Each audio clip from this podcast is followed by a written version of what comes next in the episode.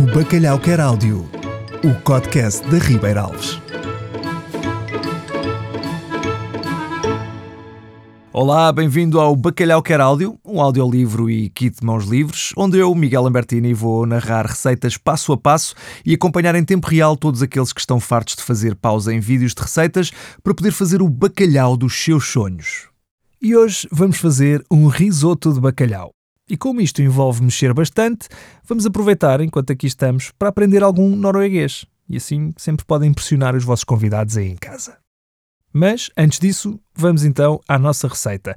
Os ingredientes que deve ter à sua frente são duas postas de bacalhau demolhado ultracongelado Ribeira Alves, 300 gramas de arroz para risoto, uma cebola, uma folha de louro, um pimento morrone, um copo de vinho branco, manteiga, sal e pimenta e salsa picada. Portanto, o primeiro passo é muito simples. Num tacho tem que ferver um litro de água com uma folha de louro. Quando a água levantar fervura, coloque lá dentro o bacalhau e deixe cozer durante cerca de 5 minutos. Ora bem, e então agora eu quero aproveitar este tempo que temos para dar as boas-vindas a um convidado muito especial, que é, na verdade, um conterrâneo de muitos dos nossos bacalhaus. Seja muito bem-vindo, Ragnar Haraldsson. Hey, Halsamnen! Ragnar, você ficou mundialmente famoso pelas suas peripécias enquanto rei viking no ano 830, mas eu sinto que por trás da aparência dura há aí mais qualquer coisa. Olhe para mim. O que dizem os seus chifres? Pô, obrigado, Miguel. Ainda bem que me faz essa pergunta. Vou ver se consigo não começar já a chorar, pô. Então, é, é sabido que todos me conhecem como Ragnar o Conquistador, mas a verdade é que de há uns anos pra cá eu também dou explicações de norueguês em part-time ali na favela do Alemão. Mas, uh, peraí, desculpa, em part-time, uh, mas em que parte do time da sua vida como viking é que ensina norueguês? E na favela do alemão? Bom, eu explico. Portanto, eu tento ensinar norueguês sempre que não estamos em alto mar a invadir uma aldeia e regra geral, quando não estou doente. O que acontece tipo três a quatro vezes por semana, visto que os nossos remédios são à base de runas e orações a Thor, a Loki, é, a Heimdall e a Freya mesmo, né? Pois, ok, mas ainda não chegou o Benro ao seu tempo, é isso? Não, não, não. O que fazemos é rezar mesmo, né? Mas pronto, se a coisa tiver mesmo svart, que é como quem diz, preta, e a maleta não passar, fazemos um sacrifício em praça pública, que é aquilo que nós lá na Terra chamamos de ofre. Ah, ok. Então essa é a primeira lição. Ofre. Isto significa praça pública, é isso? Sacrifício. Ofre é sacrifício em norueguês. Ah, pois, ok. Eu espero não usar esta palavra em norueguês tão cedo. Aliás, aprender a vossa língua é já um verdadeiro ofre está a perceber, por ser tão complexo. Mas eu noto é que você tem realmente esse sotaque que é um sotaque muito parecido com o nosso meio brasileiro, não é? É, eu sei que parece meio estranho, mas isso tem uma explicação. É que, na verdade, nós, os noruegueses, os vikings, fomos os primeiros a chegar à América, tá compreendendo? Não foram os portugueses, fomos nós. Então o sotaque veio mesmo de aqui, não é? Agora deixa-me dizer, tu tens a mesma opinião que os estudantes da minha aldeia viking. Eles simplesmente não fazem nenhum ofre, nem o mínimo esforço para aprender. Eles inventam as piores desculpas, que é o unskilling, como nós dizemos em norueguês. Metem-se com tangas tipo: Ah, então, Ragnar, hoje não vou à aula, tenho escorbuto. Oh, Ai, Ragnar, fica pra amanhã, hoje fui esfaqueado com uma espada na invasão. E eu pergunto: Mas quem é que são essas pessoas? São vikings ou são mus? Já agora, um mu é um rato em norueguês, né? Hum, pois fazia mais sentido se fosse uma vaca, não é? Mu, está a perceber? Não percebi. Deixa estar, deixa estar. Mas pronto, em relação ao que estavas a dizer, Hum, ora bem, Ragnar, a meu ver, escorbuto ou esfaqueamento parecem-me duas excelentes razões para faltar à aula de norueguês. Eu posso já dizer-te que se tivesse uma daquelas dores agudas dos dentes do siso ou se tivesse sido esfaqueado, era muito provável que não estivesse com grandes disposições de ir para o trabalho. Pois, Miguel, mas diz-me uma coisa. Tu és viking? Uh, que eu saiba, não. Então tu és um halt. Ah, muito obrigado. Uh, espera lá, isso é bom? Significa coxo. Oh, Ragnar, uh, diz-me uma coisa. Eu estava a ouvir uh, agora mesmo essa palavra que disseste aqui no Google Translate e ela não se parece nada com isso que estás a dizer. Ah, isso aí é normal. É porque eu uso a pronúncia antiga, sabe? É que no ano de 830 era assim que se dizia isso. Não tem absolutamente nada a ver com o facto de ser o mesmo desgraçado de sempre a fazer todas as vozes dos convidados que por aqui aparecem e de não perceber um rigoroso oxi de norueguês, né? Já agora, oxi quer dizer boi. Ah, certo, certo. Mas diz-me lá, porquê é que me chamaste coxo? Achas que eu não tenho o que é preciso para ser um viking? Miguel, para ser um viking é preciso ter força, resistência e dedicação, né? Styrka. É que se um esfaqueamentozinho do nada é logo um impedimento, eu tenho de dizer que com essa atitude vai ser muito complicado dominar o norueguês. Pois é, olha, então se calhar eu não fui mesmo talhado para isto. Mas pronto, que isso não seja um impedimento para as pessoas lá em casa. Escuta, para além do sacrifício, rato e coxo, que são claramente palavras super úteis para um viking, não conseguias, se calhar, ensinar-nos qualquer coisinha mais adequada para uma pessoa normal que queira só começar a aprender um pouco de norueguês? Yeah, claro que sim, Miguel. Então vamos começar por aprender duas frases que eu acredito que são bastante úteis. A primeira é um cumprimento.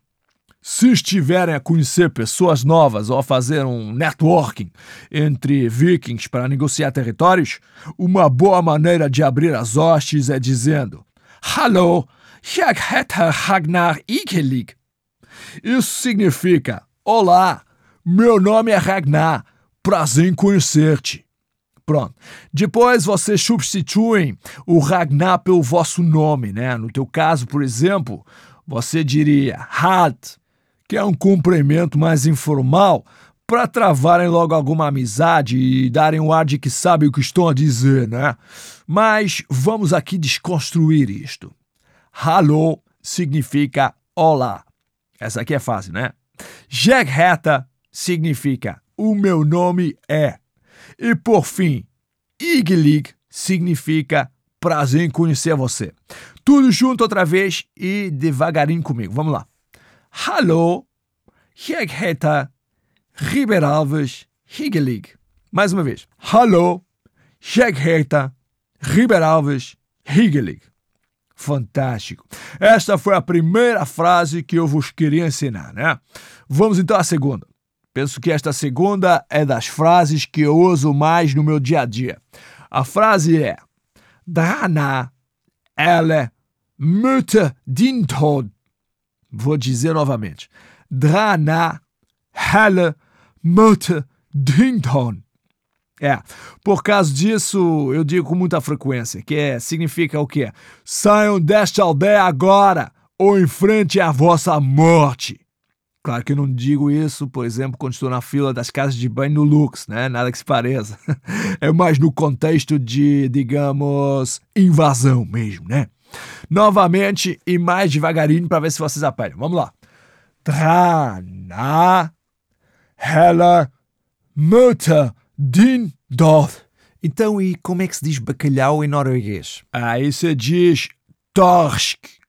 Dessa vez não tem acento esquisito em lado nenhum. Hum, muito bem. E Natal, como é que se diz Natal em norueguês? Hul. Se escreve com J, um U e um L, mas lê-se Jule que os J's não se lêem em norueguês, tá vendo? Ah, que engraçado. Por cá é mais normal que os J's não sabem nem ler nem escrever. Mas continuando. Então, e se eu quiser dizer este Natal vou comer bacalhau? Aí você diz I jula skal jeg spis torsk. Pois, uh, imagino que sim. Infelizmente não percebi nada. Uh, como é que tu disseste há bocado? Olha, não apanhei um ox. É normal, Miguel. Não desanimes. Ao início é complicado, porque os nossos sons e a forma como se leem e pronunciam as nossas palavras são muito contra a natura para o léxico vocal e sonoro do português. E depois também há o facto de o resto da nossa língua toda não ser muito fácil por natureza para os povos do sul, uma vez que não tem origem latina. É viking. Uh! Não é nada fácil, não. Ao contrário deste nosso magnífico risoto de bacalhau com lombos ribeiralves. Por falar nisso, esse bacalhau já está cozido? Ótimo. Vamos então coar o bacalhau, lascá-lo e reservar a água, mantendo sempre em ligeira ebulição no tacho. Olha, Ragnar, enquanto vamos lascando o bacalhau, por acaso estava aqui a pesquisar um bocadinho sobre os vikings e uma coisa bastante interessante que descobri é que de facto foram os vikings que inventaram o bacalhau seco. Queres contar-nos como é que surgiu esta ideia de secar o bacalhau? Ah, Miguel. Portanto, sabes que os vikings têm o defeito de ser um povo muito dinâmico, né? Nós adoramos viajar, claro, mas depois, ao contrário das pessoas normais, temos uma certa tendência a deixar-nos estar andar um bocadinho a porrada, né? Pegar fogo às aldeias, enfim, essas coisas normais. Só que depois chega uma certa altura que uma pessoa se farta, não é? A gente fica cansado, até os chifres de, de estar sempre nos mesmos sítios, sei lá. E precisa então um, um bocadinho de aventura, acontece a todo mundo, né? Então acabamos por ir para um sítio novo e é sempre bom porque as pessoas com quem andamos a porrada, pelo menos, são diferentes, não é? E só isso já é uma lufada de ar fresco. Certo, certo. Só não percebi é o que é que isso tem a ver com bacalhau seco. Então, os nossos flagship, que é o nome que, que damos aos nossos barcos, infelizmente não tem um serviço de catering lá muito bom, né? Por isso, em viagens longas pelo mar, o bacalhau seco dá imenso jeito para pitiscar qualquer coisa à meio da tarde, ou assim. Ah, certo, ok, percebo. Uh, mas eu sou um pouco pacifista, não é? Aquela parte da violência é que me escapa. Porquê é que acha que lhes dá para terem esse instinto? Sei lá, assim meio. Como é que dizer? Uh, agressivo, não é? Pô, Miguel! Eu, por acaso, faço questão de apontar aqui num pequeno detalhe sempre que me fazem perguntas desse gênero. Experimenta viver em 860 depois de Cristo e passar seis meses do ano sem luz do sol, sem condições sanitárias, haver gelo por todo lado e com o termômetro a chegar aos vários graus negativos, e depois diz-me se te dá para ficares todo chante chante era Krishna, né? Estas peles que eu trago aqui vestidas, por exemplo, até me ficam a matar, mas isto para neve, tenho já a dizer que não tem isolamento nenhum. É, não funciona. Verdade seja dita, temos de arranjar um novo alfaiate para esfolar em condições, que o último que raptamos numa das nossas viagens não é nenhuma Donatella Versace, né? Sabes, eu, eu acho que é má vontade. Mas é assim, a atitude não se ensina a ninguém, né? E já não se arranjam escravos como antigamente. O que é que uma pessoa há fazer? Não sei, é assim é a vida. Pois de facto nunca tinha pensado nesses termos. Mas acho que podiam ser mais diplomáticos nessas vossas ideias de invasão e assim, não acha? Hum. Falar é fácil, pô. Mas tu já alguma vez tentaste fazer diplomacia entre um viking norueguês e um gajo do Império Bizantino? É que isso até parece uma anedota, não é? Aqueles tipo que falam grego arcaico. Se tu achas que um norueguês é difícil, é porque não viste nada. Obviamente que primeiro tentamos uma abordagem simples e mandamos o clássico. Hallo, jeg heter Vikings Higelig. Só que eles depois fazem sempre cara feia e atiram-nos umas frases na língua deles, né? Pois ninguém, ninguém se entende, ficam todos frustrados, cheios de frio e pumba! Acaba tudo a mocada! Não há absolutamente nada que se possa fazer, né? eu sinto que um tradutor talvez pudesse ajudar bastante na vossa política internacional. Mas agora que penso nisso, se vocês são da Noruega, como é que conhecem tipos do Império Bizantino? Nas nossas viagens, claro está, não é? Nós chegamos a muitos sítios, o que é que tu pensas? Não ficamos só em águas de bacalhau, não. Fomos a Paris, por exemplo, e foi nessas viagens longas que surgiu o bacalhau seco. Pois, pois, é verdade, já tinhas dito, faz todo sentido realmente. Mas o nosso bacalhau seco não tem nada a ver com o vosso. Sabes por quê? Porque nós não tínhamos sal. Por causa do gelo e tal. Então o que nós fazíamos para lá é um bocado parecido com aquelas, aqueles chequeiros que vocês têm aqui, não é? Na, nas zonas como a Nazaré, em que deixas os peixes cá fora durante dias. Então, mas qual é a diferença disso para a nossa salga? Pô, a vossa salga, assim como a cura, são na verdade uma grande inovação técnica. Imagina lá isto. Anda uma pessoa hoje nos supermercados à procura de coisas bio e orgânicas e não sei o quê, e vocês foram inventar uma coisa no século XIV que conserva o peixe na perfeição e o seca sem qualquer tipo de preservantes ou aditivos químicos. Mais natural que isto não há, pô. E por quê? Porque o sal seca e desidrata o peixe, mantendo todas as suas propriedades nutricionais completamente intactas. Não é fantástico? Então, e vocês como é que faziam? Se não tinham sal? Pô, como eu te disse, nós checávamos o nosso ao ar livre. Só que em alto mar, a coisa tinha os seus desafios, né? Até chegávamos a pensar em criar um estendal, que é de um mastro ao outro, e lá tu podias pendurar, sei lá, roupa, bacalhau, cabeças de inimigos. Então isso não deixaria a roupa com um cheiro uh, esquisito? Pois, era capaz, era. Bom, mas enfim, lá tínhamos as nossas técnicas para secar o bacalhau a bordo, até porque o bacalhau, depois de seco, durava muito mais tempo. Laranjas ou batatas, ou como nós dizemos, apelsina e la poteta, não duram tanto. Não que nós as tivéssemos de qualquer forma, né? Agora, o nosso fiel amigo é fiel sempre mesmo, né? Eu acho que foi por causa disso que os portugueses também gostavam tanto dele, sobretudo na altura dos descobrimentos. É um excelente companheiro de viagens, o bacalhau, não é? Só que pronto, né? a única coisa chata era que para o conseguirmos comer não era como o da Ribeira Alves, que já vem demolhado, prontinho a cozinhar e que depois fica todo tenrinho e suculento, né? Não, não, era mesmo preciso esperar que ele ficasse duro como o Mjotn, o martelo do Thor. Grande Thor. Ganda Thor. Falar nisso, tu conheceste o Thor? Já. Yeah. Era um ganda bacana. Ganda bacana. Thor sempre pode pra mocada, pô. Fantástico. Já me falas mais disso. Uh, entretanto, aí por casa já está tudo lascado e sem espinhas? Agora de seguida vamos picar uma cebola e cortar o pimento. Assim que tiver a cebola picada, vamos refogá-la numa frigideira funda com duas colheres de manteiga, juntar o arroz e deixar fritar alguns segundos em lume forte. Depois reservo o pimento. Bom, enquanto lá em casa nos orientamos com a receita, se calhar é uma boa altura para saber como é que os vikings se orientavam no mar. Ragnar, num tempo em que não existiam GPS, mapas ou bússolas, como é que vocês navegavam os duros mares do norte? Oh, boas pós mal. Ou seja, pergunta, né? Nós tínhamos dois métodos que funcionavam espetacularmente bem. O primeiro era a navegação à costa, na qual o barco acompanha o contorno da costa sem nunca perder de vista. Assim, nunca nos perdíamos. Se por acaso o primeiro método não resultasse, havia o segundo, que é o método do corvo.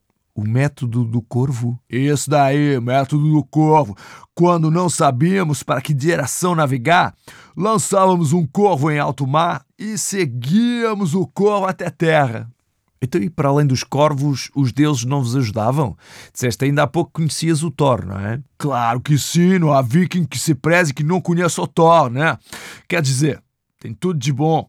Uma força sobre-humana, um daqueles martelos que faz todos os outros homens ficarem com inveja, e uma série de filmes no cinema. O que é que você pode pedir mais? Mas em alto mar, quando víamos uma tempestade e a fumaça lá ao fundo, já sabíamos que era o Thor bradio seu martelo, não é? Conseguíamos perceber que estava outra vez na martelada, pelo som ribombante dos trovões que girava.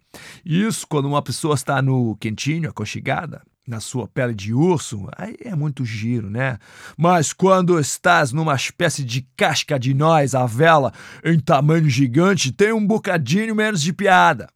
PS, nunca se lembre de convidar o Tó para São João, que isso não vai correr lá muito bem, né? Por causa do martelo cara.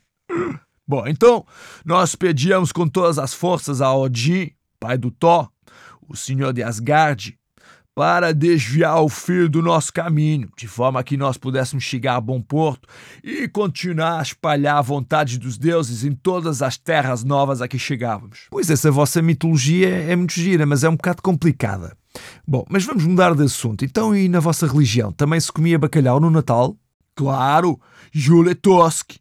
É o melhor bacalhau do ano para os vikings.